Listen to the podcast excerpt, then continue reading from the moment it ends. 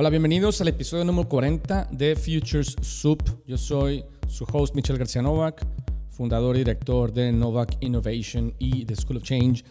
El día de hoy estoy retomando la disciplina de invitar gente a platicar sobre temas interesantes que tienen que ver con diseño organizacional, futuros, estrategia, etc. Me parece que eh, en estos momentos se requiere un poco de perspectiva y la perspectiva se gana cuando interactuamos con más personas. Me gusta también mucho el formato de reflexión personal, pero creo que este 2021 voy a mezclarlo un poco más conforme tenga oportunidad entre reflexiones de Michelle García Novak y entrevistas. El día de hoy tenemos un invitado súper cool, es Bob Gower. A Bob Gower yo lo conocí porque en CEDIM lo trajimos a dar una clase de diseño organizacional hace ya cuatro años más o menos, y les platico un poco sobre él. Bob Gower es, un, es escritor para el New York Times, vive en Brooklyn, New York, y es facilitador, muy buen facilitador como profesor, le importa mucho la parte social, financiera, ambiental y el performance de las organizaciones. Su expertise es precisamente en organizational performance y pues también, no nada más es escritor para el New York Times, también eh, contribuye a la revista Inc. Magazine, como, es autor, autor de dos libros. Uno, Agile Business, eh, se llama A Leader's Guide to Harnessing Complexity. Y su libro más reciente se llama Radical Alignment, How to Have Game Changing Conversations to Transform Your Business and Life. ¿no? Eh, es también un, un, speaker y profesor eh, muy activo y da, clases en diferentes universidades, en Columbia University, Stern School of Management y muchas otras, CEDIM entre ellas. ¿no? Entonces, el día de hoy vamos a hablar con Bob acerca de, eh, pues precisamente, ¿no? de, de alineación, de organizaciones, del el gran tema y el gran reto que tenemos en el proceso de diseñar organizaciones que sean fluidas, que se adapten al contexto, particularmente ahora que las cosas se mueven rápidamente. Espero lo disfruten. Well, uh, thank you, Bob, for, for taking the opportunity to, you know, to talk to me about this important topic regarding organizational design, responsive organizations. Uh, you have a lot of, experience in this in this topic, and I um, so I wanted to get into the discussion. And uh, one of the questions that I wanted to ask you was this idea of, you know, we as people we we organize ourselves into companies, but one of the things that that I want to address is what do we organize around? What do you think that companies should organize around? Yeah, sure. I mean, to me, it's like a, it's this is a kind of a deep question, and it's a question which is which is going to be different for each organization in a lot of ways. Um, and uh, you know it has to do with the organization's size the region you operate in. Um, you know like i'm actually i was talking to the people in who run unilever in brazil recently.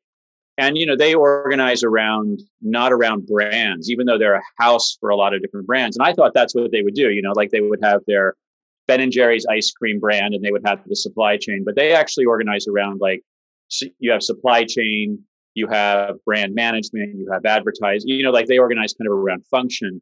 And I think all of that can work. And I think there's trade-offs to be had in each each different sort of schema you might choose.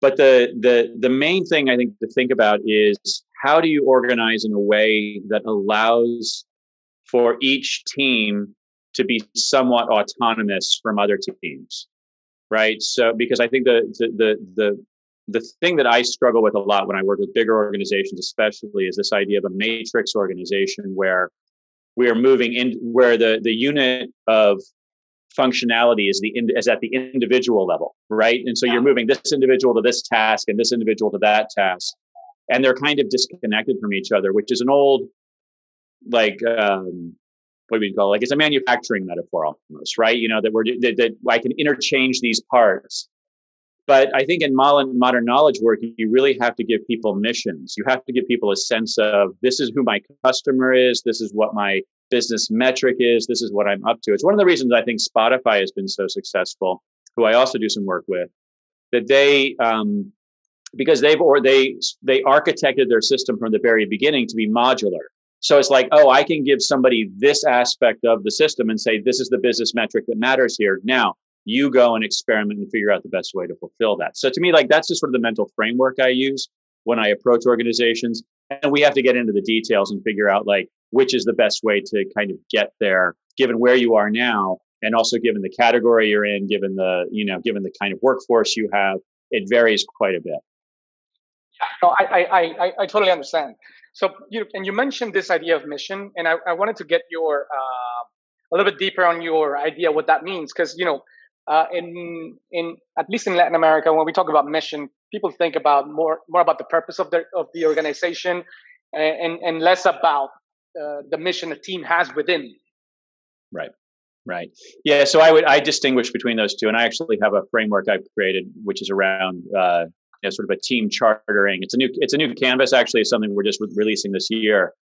Um, and the idea is sort of like if you think about the team and the what and how to and how to like think about a team, the foundation of it is the mission and the purpose. And I would distinguish between those two things. And so the purpose really is the kind of world you're trying to create, right? Like this is the customer we serve this is the difference we make for the customer you know going back to like say a spotify the the the, the purpose might be i don't even know what their, their organizational purpose is i should know um, but you know it's probably something around you know to make music accessible to everybody to give everybody you know to, to give everybody the joy of music in their lives right that's really it's aspirational it's inspiring it's beautiful and that's what a purpose should be but a mission needs to be much more focused and a mission needs to be measurable, right? Like, so, um, and a mission needs to be bound into the team. So, like, a team that is responsible for working with an artist, say, at a music platform, is going to have a very different mission from a team that's working to serve the customer, the listener of the music, right? And so, re- and really getting down to what are the metrics, what are the measurables. And so, I tend to work with frameworks like OKRs or um, or even you know just kind of generic goal setting metrics in some ways i don't really care exactly what framework we use as long as we're setting goals but we want yeah. the goals to be we want the mission to be measurable in some way if a mission if a mission is to sort of like make stuff better I, I don't really care about it but if it's like you know, get more people, you know, uh, increase the amount of time people spend on our platform. Okay, that's an interesting mission. Now that's a mission that we can begin to actually align action around and use to prioritize projects. Because that's the ultimate goal, right? Is I need to, I need some way to prioritize my work because otherwise the work is just infinite and I get overwhelmed and I don't, and I don't, I don't have any focus, right? The, the, the purpose of a mission uh, is to focus. It's not a mission statement, but the defining the mission of a team is to yeah. focus that team's behavior and action. Yeah. Yeah, so it sounds to me like it, it's more like like like a like a critical mission for the team. More like I, I don't know why I'm thinking in terms of uh, war uh, analogies because I know those are you know mm-hmm. outdated. but yeah. you know, it's like probably the mission of the war would be the purpose would be you know to I don't know defend democracy or whatever. right. And probably exactly. a specific yeah. team has a very specific mission within that purpose and that's what connects them to the purpose actually uh, in, a, in a more um, behavioral action, actionable way. Yeah and these could even be i mean to continue with your war metaphor these could be nested right? You know sort of like the the, the you know mission is to or the purpose is to, to defend democracy. The mission of this big group is to invade this particular territory but the position of the uh, but this battalion you know is to go after this specific town or this specific place or defend the people that are heading for you know like you could even have or even going deeper you could say i have an operations team whose job is to supply the frontline team right? And so then you so you have to kind of nest. So missions to me are defined by who is it that we're serving and what's the difference we're making for them? You know what's this and, and, and with as much specificity specificity and measurability as possible yeah, I think in, in, in Latin America, I'm not sure with, with uh, the US and North America in general, but I think that we need to probably to to re-educate ourselves around separating those two terms because I think they're intermingled and people are way too used to talk about mission actually in a very broad, uh, industry-centric, unspecific, you know, uh, way. It, so it ends up being pr- uh, practically you know nothing you know we just want to be the best in this industry and be good to the world and and uh, so it's unspecific And, and yeah, so I, I, I, I, love this idea of mission specific. Yeah, I mean, one way to think about it too is I when I work with teams. Well, I mean, there's a couple of things that happen. One is I often, you know, I have to define the teams to start off with. You know, like because teams can be very poorly defined inside a lot of organizations. Like, what is this team? Who are they up to? But as soon as we get that team defined, you know, like, okay, this is a group of people, and this group of people is responsible for this function inside the organization. The next question I'm usually asking is, okay, what's the one number that we all agree we need to work on and should it go up or down you know like are we you know yeah. you know are we trying to decrease cycle time and or increase throughput or you know increase you know page views or something like that. Like what's that one number? And then from there you can begin to kind of build the mission around it you know but uh, but but it's but like it's it. it's amazing how often people can't agree on that number or like have no idea what the number is you know so. Yeah. Yeah. So so in a way what you're saying is that i'm sorry that metrics are, are key to defining team missions.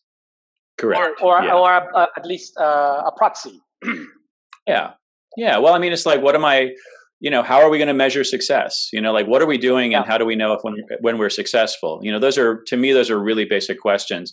And the, I mean, I'm, I'm, a, I'm a big fan of a big inspiring, you know, purpose for your organization, right? Like I think that I think an aligning purpose can be really valuable, but at the same time, it's completely insufficient you know yeah. and so i've worked with a lot of organizations so when i analyze organizations when i analyze teams we look at purpose, you know, and so we want to we want to make sure people are thinking about purpose in a in a in a in a clear way.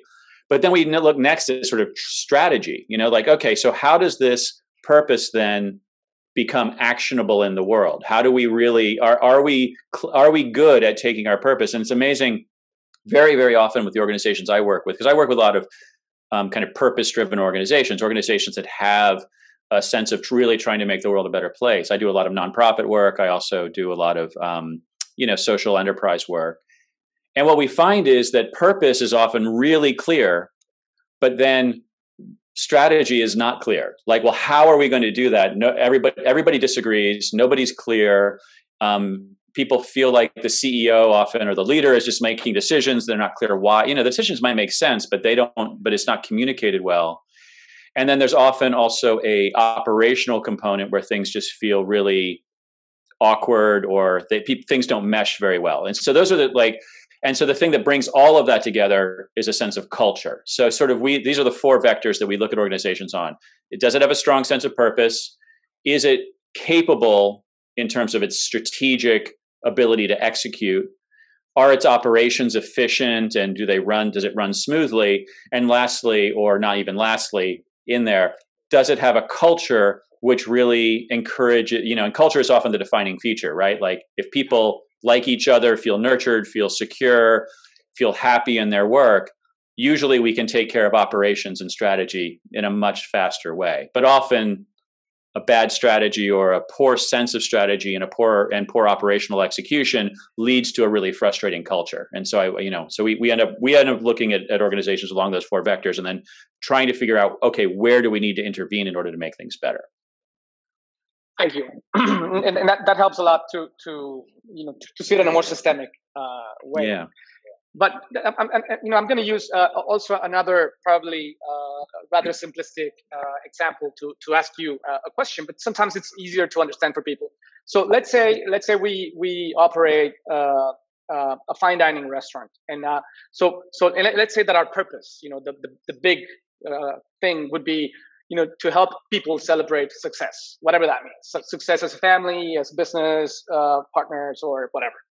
Uh, but you know what the, the missions you know that you have within the kitchen as you know in in contrast to the ones that the team that it's actually on the floor have they're pretty different right?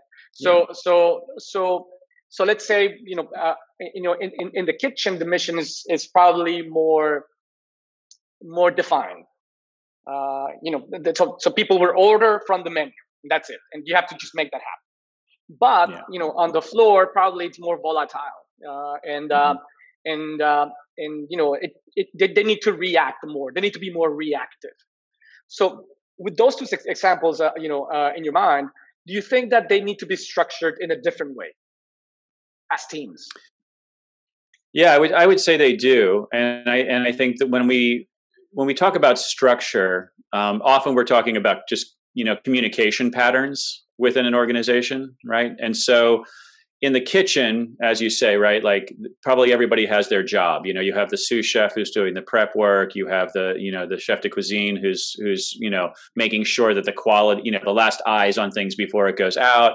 You know, you have all of these people who are doing kind of who, who have their role, and a ticket comes in, and that ticket gets processed in kind of a linear fashion what happens in the more reactive environment when you have you know like a server and a wait staff who, who suddenly has to deal with you know an upset customer or has to deal with too many customers or too few customers or somebody who wants to smoke and somebody who does you know like all of the different sort of things they need to react to they probably need a little more fluidity.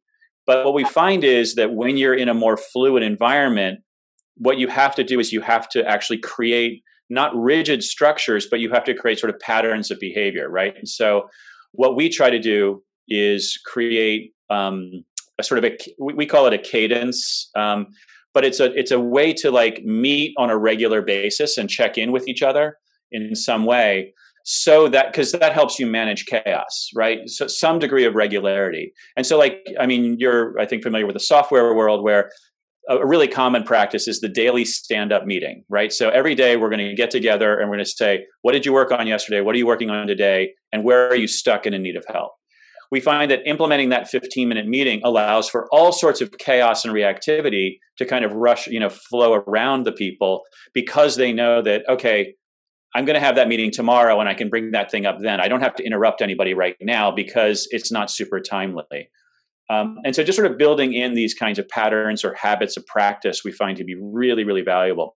One of the most important, obviously, or for, from our perspective, which is most people don't practice, is what we call a retrospective. Again, we borrow this from the software world, but it's where we reflect as a team how are we doing and what might we do differently you know what are we, what's working where are we getting stuck what could we do differently next time? And we find just asking ourselves those three questions taking an hour out of each month to ask ourselves those questions allows for the teamwork to continuously improve and we can kind of compound our ability to be a better team to, to work each other with each other support each other um, and create sort of a more trusting and a more uh, a better culture essentially among the team but also a better set of practices and operationally yeah so would, would you define that as working on the business and in the business? Is, is that the, the, Correct. the two different aspects of it?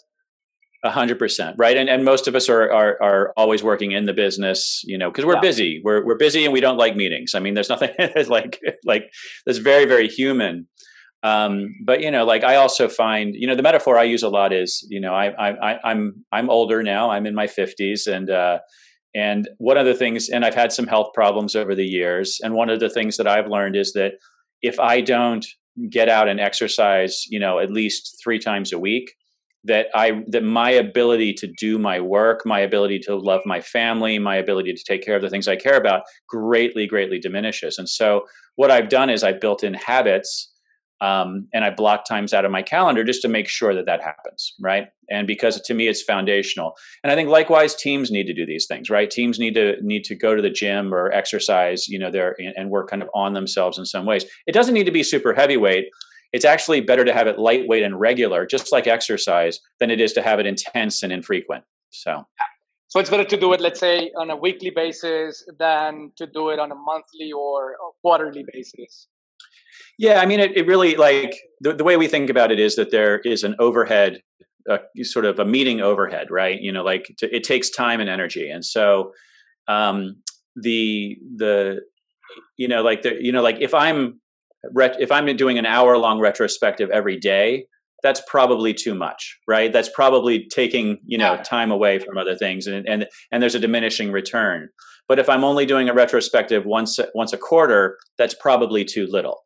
And so what we do is we, you know, like I tend to recommend every month at a minimum, um, maybe every two weeks. Every week, I think, is probably a little heavyweight for a retrospective. But then again, you can also build practices in. I work with teams sometimes, and, and some of the teams I work with, after every meeting, we'll say, "Hey, what went well in this meeting, and what can we do different for the next meeting?" You know like and it's it's it's it's like a 3 minute practice that happens on a really regular basis. And you know i recommend people play with these things have fun. One of the things you don't want to get is really complacent or really mechanical or you know um, yeah you don't you don't want to get mechanical about things. You want things to feel kind of fluid and organic and sometimes that means changing them up from time to time and and and, and introducing new ideas and having some fun with it.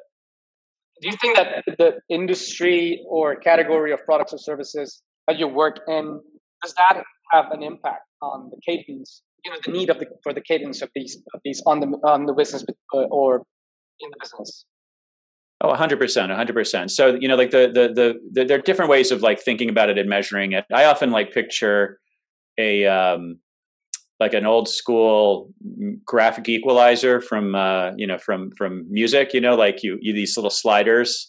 And so, the, and the, and the vectors that I think about when I think about teams are really, there's kind of two main ones, which are the context they're operating in, which is one is how uncertain is the world, you know, so, uh, and of course, that's that's increased for a lot of us recently, right? The level of uncertainty in markets, the level of uncertainty in in just our daily lives, the level of, of uncertainty in our in our political structures and society. I'm speaking to you from from America right now, where obviously we're in a little bit of a political turmoil as well. And so, you know, the level of uncertainty. So, just kind of thinking about that. The other thing I might think about is the level of complexity. And complexity to me is um, how many different directions might that uncertainty come from right you know so there so like uncertainty is sort of like the level of my ability to predict the future along a certain vector and complexity is like how many vectors i have to consider in order to predict the future right um, and so what we find is and complexity really can work for us or against us because complexity can mean that we have unintended consequences that thing things just come out of nowhere and blindside us because we didn't consider that this small thing might be really big. But likewise uh, complexity can mean that we can work on very very small things sometimes and experience it's the 80-20 rule right? We can do a little bit of effort here and experience big returns elsewhere so i think about complexity and i think about uncertainty. And then when it comes to my teams the things that i think about are like okay what kind of um, how much diversity do we need? Because the more uncertainty the more complexity usually the more different kinds of perspectives the more cognitive dissonance or the more cognitive diversity we need people looking at the problem from different angles. We might need an engineer and an artist and a psychologist and a biologist depending upon the, the market we're in right it's one of the reasons IDEO uses people from so you know the, the famous design firm IDEO uses so many people from different things and then my work is really about creating alignment because if I'm just like, if I have a fleet of taxis and that's, and my team is taxi drivers, I don't need those people to be very coordinated or aligned. You know, like I need a dispatcher telling this person go there, this person go there, or an app telling this person go there, this person go there. I can automate a lot of that. But if I'm doing really complex work, I need people to really be aligned with each other, to trust each other, to feel like they can have authentic conversations with each other and to also feel like they can take action together and they and they so they can't be atomized they need to be aligned. And so this is sort of the the, the those are sort of the vectors that i think about when i think about context and then the kind of team you need in order to address that context. Thank you and, and you know in, in that regard also i wanted to ask you about decision making because i think it's something that it's it's embedded in this idea of being responsive and, and, and, and being you know uh, fluid. Uh, but i think it's hard particularly for uh, legacy businesses you know to to decentralize decision making. So first i wanted to ask you you know um, why do you think that's important? Yeah.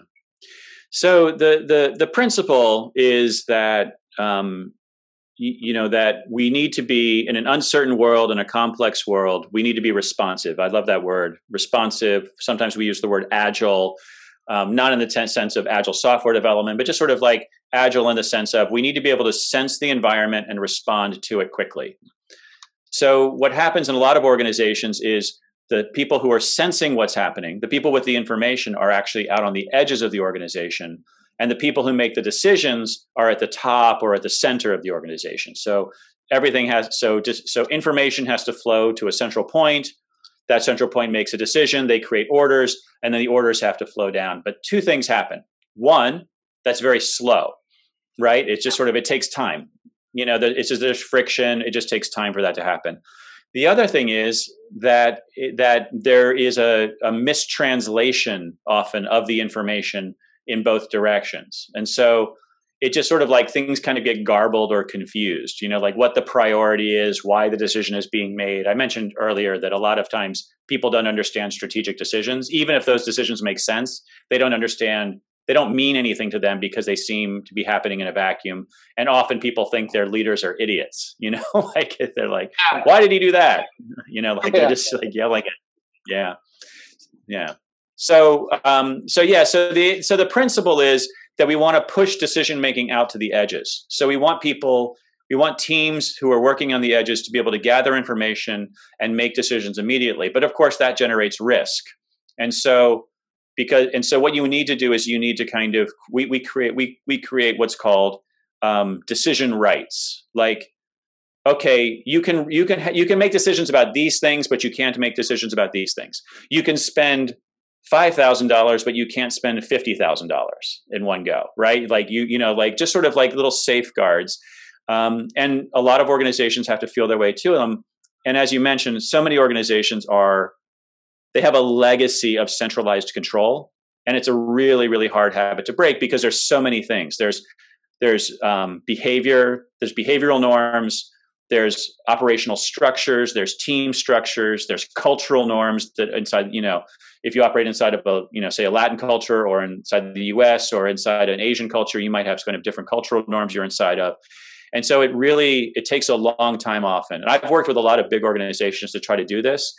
And you know we've failed as often as we've succeeded. It's a it's a really really challenging thing um, to, to to push uh, decision making out to the edges and do you think that also varies within within an organization i mean continuing with my my example of the restaurant do you think that it should vary let's say we're working within the kitchen uh, yeah. Eh, or we're working on the floor do you think that yeah. one of them should have more uh, leeway into making their own decisions versus a more centralized uh, yeah, I mean, yes, I think it varies based on your function, based on the functions of the organization. But I think there's also like you kind of bring up something interesting, which is kind of the values of the organization. Like, what does the organization value from a foundational perspective? And I think, you know, like I do a lot of work in software, and so I work. I've worked inside a lot of engineering-driven cultures where the engineers are the ones who are the king, essentially and they're the ones who decide on functionality um, you know, and, and, kind of what gets pushed to production and what doesn't, what get what the customer sees and what the customer doesn't see.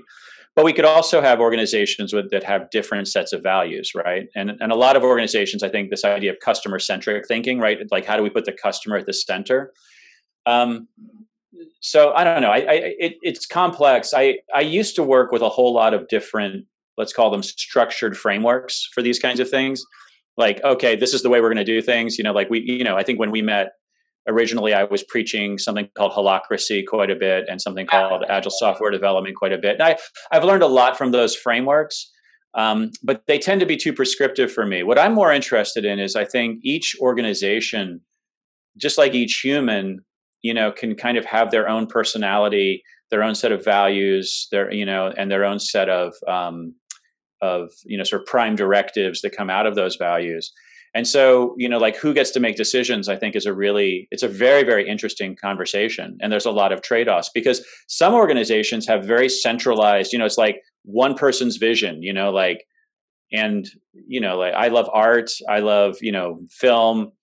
There you know there are times when i watch a film like if i watch like christopher nolan film i'm like okay this guy controlled everything on set right? You know to my benefit because I enjoy what he produced because it's a, it's a single artistic vision. And in a high end restaurant, the same is true, right? You know, like the chef has this vision and makes these decisions. But at the same time, but there, but if your goal is different, if your values are different, if your goal is to feed a lot of people, you might have a different set of values. If your goal is to feed, make the best food imaginable, then you might have a different set of values. If your goal is to be the most ecological food possible, you might have a different set of values. But I think so. I think values and culture and purpose can really drive these conversations. And sometimes there's a deep, deep conversation that we need to have as leaders and as organizations about what those values are. Yeah. So, so I think that I mean, and this is my my my my reading of what you're saying, and also a little bit of my opinion. Uh, uh, this is exactly where I wanted to get. I just didn't want, didn't want to lead you too much into it, but um, to this Glad idea that there. there are there are certain kinds of you know problems that we solve that need you know they have implications in terms of you know you know you want to you want to uh, fight hunger, right? So that's that's a big, hairy one, very volatile, very uncertain. You you'll never finish. Right. You'll never you'll never be able to to to do it. It's just that you just make strides to make it better. And that I'm sure needs a very decentralized, multiple stakeholders and organizations, kind of what what Bill Gates and Melinda Gates, those kind of things do, right? Probably there's and and then and then on a on a different vector, there's the visionary approach where somebody has an idea, very specific idea of what they want to bring to the world, uh, and so on. And, and I think that in, what I read from from from what I'm reading in what you're saying is that in general we need to be more decentralized, but there are degrees of decentralization that each endeavor needs. Yeah, yeah, I I, I, I completely agree, and I and I think a lot of this so I think there's actually two different ways I think about this, or maybe there's more. But one is what is it we're trying to create? What's the difference we're trying to make in the world? And then the other is also around there. I, I, I view organizations as communities in a certain way, right? Like, and um, you know, in some of my history, I've I've been a part of, let's just say, some very very bad organizations, organizations that hurt the people in the organization, organizations that produce bad stuff. Um, I've seen really bad management practices, and I do think it's very important that we treat people inside the organizations really well, and that we take that responsibility. So one one one story that I've spent a lot of time thinking about over the past several years is um, WeWork. I don't know if you followed that story or if it's a story that you pay much attention. You know, yeah, it's, a, it's kind of been a big story. And and WeWork, I think, when we talk about this sense of purpose, that guy, um, Adam Neumann, he was very good at harnessing a sense of purpose. He could tell a great story to investors and he could get a lot of money. He could tell a great story to potential workers and get them to work for under market value. And what happened is, and, and a friend of mine just actually pointed this out on LinkedIn today. I love what he said, but it is that money is a renewable resource. Your time is a non renewable resource. So if I'm joining an organization, you are trading your non renewable resource of your life for the renewable resource of money that this organization can act, can probably get ever access to. They're turning your time into money, um, which can be you know kind of grow exponentially potentially. Um, and so I really do think as leaders, as people who design organizations, when I decide whether or not to work with an organization, one of the first things I'm asking is, are they dedicated to treating people well? Because I don't, you know, I, my life is too short to work with organizations. You know, like I've just learned that I don't want to work with organizations that aren't treating people well. But also, when I counsel young people on taking jobs, I counsel them on: Are you treated? You know, are you going to be treated well? and look around at the people, the kind of lives that people are living in the organization, assuming you have choice. Now, you know, I'm, I'm speaking from a very, very privileged position of someone who has a lot of choice, and I know a lot of people don't, and I've I've been places in life where I haven't. But I do think we really need to think about this quite a bit, and I think again that is a value that drives how an organization gets run. And you know, like I don't want to work as much as I, you know, I'm talking to you on an, on an Apple computer now, as much as I value Steve Jobs and his work in the world, he doesn't sound like the kind of person I ever want to work for. Yeah. Yeah, you know yeah, I mean? yeah, and so it, it, probably there's people that say I don't care if the if the culture and the leadership it's aggressive. I want to be a part of that, but they yeah. they, they lose a lot. You know, I've seen interviews where you know some of the people who worked on the iPhone or the, the original Mac that they were they got divorced and I mean they they they lost a lot just to be part of that. Yeah. Yes, I, so I, I, I agree. So you mentioned something that I think makes me think of of, of why new new generations are more are, are given more priority to time uh, over money, uh, you know, to their life experiences over money. Uh, and I think it has to do with what you say regarding choice, because they have a lot of choices. I think right. that they have choices that we, we, we didn't have, and you know, people older than us didn't didn't get to have. So that's why they value time more than money because they have choices. So I love that. Yeah, yeah, and I, and also, I mean, I think here too, you know, home ownership in in America is out of reach for most people as well. Like like the, the money isn't as isn't as easy of a choice. I was just having this conversation yesterday with my um, I have a 14 year old son, and uh, and I gave I was giving him my basic money talk. You know, like this is how money works. This is our goals. And one of the things he said to me was he's like, I don't know that I really want to be rich. You know, like that's not his value. He wants to skateboard all day, right? Like that's what he. And I'm like, you know, so and, and I and I, yeah, I really, I don't know. I'm I'm just echoing what you're saying. I, I, I really love that people are paying more attention to experiences than they are to accumulation of assets right now. Um, I hope they're paying attention to the right experiences, though. You know, experiences of yeah. of, of, community, of love, of care. Um, to me, those you know, those are the things that really make life meaningful and make life valuable. And the pandemic has given me an opportunity to really, really, really think about where am I putting my time, where am I putting my energy, where am I putting my money. So how, how, how I mean, in, in regard to the pandemic and, and, and how we're reevaluating, you know, our, our choices in terms of where we want to work, who do we want to work for? How, how, how do you think, uh, extrapolating a little bit from what we're seeing, that this is going to change how, how, you know, organizations are built and structured? I have, you know, a, a few uh, hypotheses, but I'd love to hear yours. Yeah, I think you know. I think what remains to be seen. I think you know, like we're we're talking a lot about hybrid organizations now, where people are some you know, our people are in different locations as well as in the office. Um, you know, certain you know certain patterns. You know, being here in New York City, uh, I spend a lot of time on my bicycle. That's one of my main ways of getting around, and so I, I ride through what used to be the busiest parts of the city and they're empty now. You know, I ride through Times Square, I'll ride through, you know, like the, the financial district where all the office buildings are, and things are really empty. So I think we're going to, of course, we're going to see different, you know, in terms of real estate, commercial real estate, we're going to see some massive changes in patterns. Um, what I'm interested in, and and what I kind of what I work with a lot, or what I think about a lot, of course, is is how teams work together. So most of my work is about I work with leadership teams, and I also work with their teams um, helping kind of reorganize and restructure and and revitalize organizations from a team perspective, looking at it as a community as well as as a unit of work, you know, and sort of like trying to make these sort of both function well as well as feel good to the people and be be, be worthwhile to the people inside. And what I'm seeing is that a lot of teams um, during the pandemic have figured out because crisis is such a great way to pull together, right? You know, like I worked with uh, an energy company in California a few years ago, and there were all of the. They had a bunch of fires. Um, I don't know if you remember if you the story got stories got to you, but they they the the their their technical infrastructure was destroyed in certain areas. They had a lot of fires.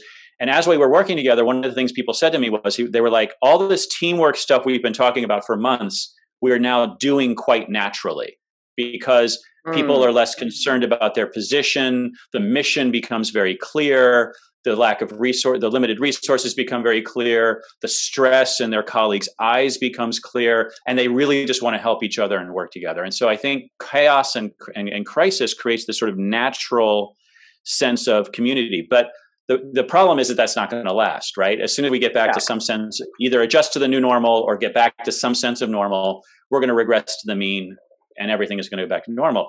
And so what I'm really interested in doing right now is is is helping the my customers kind of unpack the lessons that they've learned and actually commit to doing things in some new ways. You know, like it doesn't have to be big things. Like again, I'm a big fan of the 80-20 rule. Like let's pick up a couple of small things. Let's commit to a retrospective. Let's commit to continuous improvement.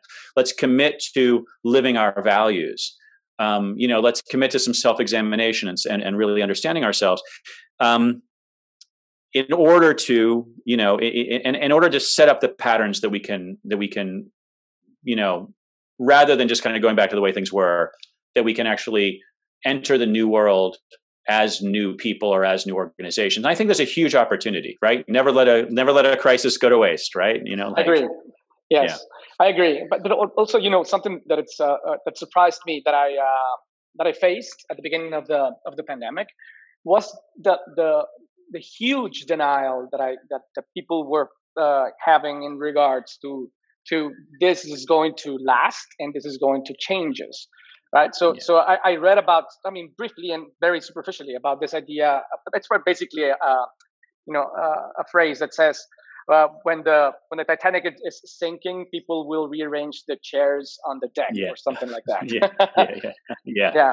So, uh, so, so you know, that's kind of uh, an alternative scenario to what you just mentioned. So, when does it? I mean, why do you think that happens? And and and when does it become clear that you need to, you know, rally around the situation?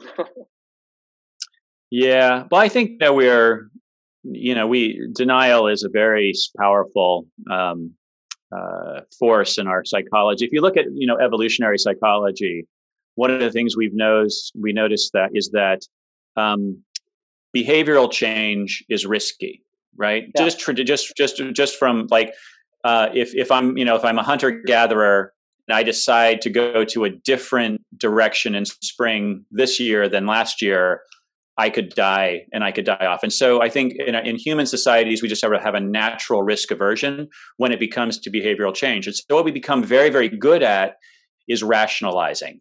So, like when something seems like a little bit off, we're very good at creating stories about why that thing doesn't matter. It's just something it's just something our brain does quite naturally. And so we really and so the opportunity behind crisis is that it forces us to change our behavior. Like like that that stratagem no longer works. And so you know an example is you know customers i was working with early on um, well i mean this is a little bit challenging but they were very committed to keeping everybody on the payroll as long as they could. But what that meant was that they weren't that they were at risk of not being able to give good severance packages. You know, like if they waited too long, they couldn't give severance packages. And likewise, those people that they were keeping on didn't have anything to do and also weren't able to collect unemployment from the government, you know, at the time. So they weren't able to take advantage oh. of that. And so, and so we we had this very very intense conversations about okay, do how lean do we get how compassionate you know like where are where are we compassionate? What are we able to do and what are we not able to do? And my you know my argument was often to get lean quickly because your company surviving your institution surviving is important. Um, and of course that's very unpopular right? Because then you end up you know like it's it's just it's not easy right? It's not easy to to operate in these times. And yeah. so uh, yeah. I, I, actually what you're saying is exactly what happened to us yeah. and uh, we we postponed uh, you know uh, becoming lean as much as we could for months uh, until we couldn't uh, and uh, we wanted to change you know the way we were structured and, and the things we were doing in order to generate new kinds of income and we weren't able to do do it mostly because of the resistance right? So i think yeah i think that also me let's say i was also it was also clear that i needed to do something different which was you know to be lean and I didn't want to do it until it became imminent. Yeah. yeah. So I, it was me yeah. also, uh, you know, not not be, not being willing to to say, okay, guys, it's best for everyone, and I thought it was yeah. the best for them also, but I, you know, I, I didn't act uh, early enough. Yeah. Well, I mean, one of the dynamics of all of behavior change is this idea of, of hitting a bottom. You know, I'm, I'm I'm speaking of like if you if you look at the world of uh, addiction and addiction recovery, so alcoholics and drug addicts the people that are successful at coming out of that will all describe there is a moment in their life when they realize they hit bottom. And for some people, that bottom is really mild. You know, the bottom is like, you know, yeah. I got passed over for a promotion and I realized if I was sleeping better, I wouldn't that wouldn't happen. Yeah. And for other people, it's, you know, they're broke and their wife left them and, you know, they're, they find themselves in jail, you know, or something, right? So bottom is different for each person and so um, but i think it but i think it's a universal experience. And so when it comes to you know what i try to do with the organizations that i work with is to put in the like this is one of the reasons retrospectives are so valuable is because they allow us to examine our behavior examine where we are on a really regular basis and re-examine our values. I, I'm, I'm right now i spend when i coach individual leaders we spend a lot of time talking about what what's important to them meaning what's their values and I, I, used to think that it was a one time thing. Like, okay, let's do a values assessment and now we know your values and now we'll move on. And what I find now is that no, it's a lifelong inquiry. Like, what's truly important to you? Because that might have been the right decision for you, right? Because you care about the people that you work with. And, you know, as a leader, it's so hard to let somebody go and know that you're going to cause financial strife for them, them and their family. But then you also have a responsibility to your customers, you have a responsibility to your shareholders Yep. And you know, like, and then and this becomes a really, really difficult mess. And there, and often there is no one clear, easy answer. You have to like really wrestle with this, and then have the courage to make the choices that you're going to you know to make yeah. and live with the live with the results of those choices live with the impact yeah. of those choices yeah of course and, and, and in, in hindsight I, I think you know i would have saved myself a lot of problems if I, if I had done it from the beginning but then i wouldn't have felt that i fought for them even if they great because right. in, in that fighting for them i put them through tremendous stress and uh, i probably gave them a really hard time you know acting on their on their behalf but probably they you know that the hard time that I gave them was worse than losing their job. yeah, yeah. Which is sometimes, unfortunately, things we only know when looking back, right? Yeah. You know, like you know, I was reflecting this morning on. I, I I I have a journaling practice. I write every morning, trying to kind of like examine my own values and examine where I am today and what's most important to me. And this morning, I was really thinking about like how right now things are very clear for me. I'm at a point in my business, I'm a point in my life where I know what my values are, I know what's important, I know what I have to do today in order to make this thing work.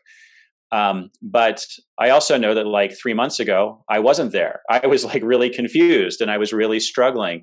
And these things don't last, right? But I think it, you know, we have to have these sort of practices of both self examination as well as these practices of working together. Like my team the people that I work with, my partners, my customers, my colleagues, my friends, like these are people that are really, really important to me and sort of helping me make sense of my world. And they support me as I kind of move through this journey. And to me, that's, I don't know, we're getting kind of philosophical here, but you know, business is about, is how we live our lives, you know, and it's about, and, and so a lot of it for me is about trying to be the most ethical person I can be and trying to be a, live a happy and abundant life and make a difference for other people.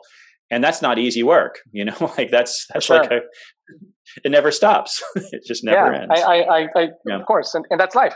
But I, before you know, before I let you go, I wanted I wanted to to ask you a, question regarding a topic that I think has grown a lot in people's minds, uh, specifically uh, you know, after after the publication of this book, uh, proverbial book, uh, exponential organizations, and uh, I think that one yeah. of the things that that that calls the attention of a lot of people, and I think that the pandemic might have accelerated a little bit, is this idea of staff on demand. So, yeah. what are your thoughts uh, regarding that, specifically uh, regarding the viability of it? Yeah. So. Um, I don't have a strong like I'm not a strategist and I'm not necessarily a futurist in terms of market trends and those kinds of things. I know that we're moving in that direction and certainly a, a level of you know being able to as a company being able to offload your uh, um, fixed costs into a more in, in, into a into a variable cost is really valuable right because you can you can offload risk um, I do want to quote actually um, a, a, guy. I don't know him well. We've we've crossed paths here in New York a few times. He's a, a guy named um, what's his last name? Charlie O'Donnell, I think is his last name. He's a venture capitalist, and he was describing a conversation that he had with somebody who was looking at him for money to invest in this. And Charlie's a very very moral person. Like he he really cares about values, and so he started to ask. He was like, okay, so these people, like, how much do they make an hour? And if they work full time for you, can they live? You know, can they take care of their families? And this, so he was, and this was like an engine. It was kind of like uh, Amazon's Mechanical Turk, where people would have to look at images and then tell you what that image was. right that was just the whole job. How many images an hour can you look at it? You know, like is the roof tile broken? Is this, uh, uh you know, you know what, what what's going on in this picture? But then the other question is, is like, well, what kind of pictures are you going to expose these people to? Are they going to be exposed to pornography, child pornography, violence? You know, like what's the psychological toll on those kinds of people going to be? And so when I started thinking about these things, I start to think about the kind of societal cost, right? And so like when yeah. I think about Uber, um, which is a variable workforce, like Uber, I don't think it's been good for the class of for people drivers. that drive yeah. the, the, drivers for Uber. And what happens is, is those drivers are now creating the algorithms or testing the algorithms that are going to be fed into auto, you know, like the things that are going to replace, replace them. them. Exactly, and they have no shares in that, and they they have no hold. And, and I think Lyft has tried to do a little bit better, but it's the same. It's the same structural and fundamental structural problem. I don't know whether this is a problem that can be solved at the at the company level, it may be a problem that needs to be solved at the societal level, at the government, at the level of government, right? We might need yeah. to be able to, you know, protect yeah. people rather than protect companies.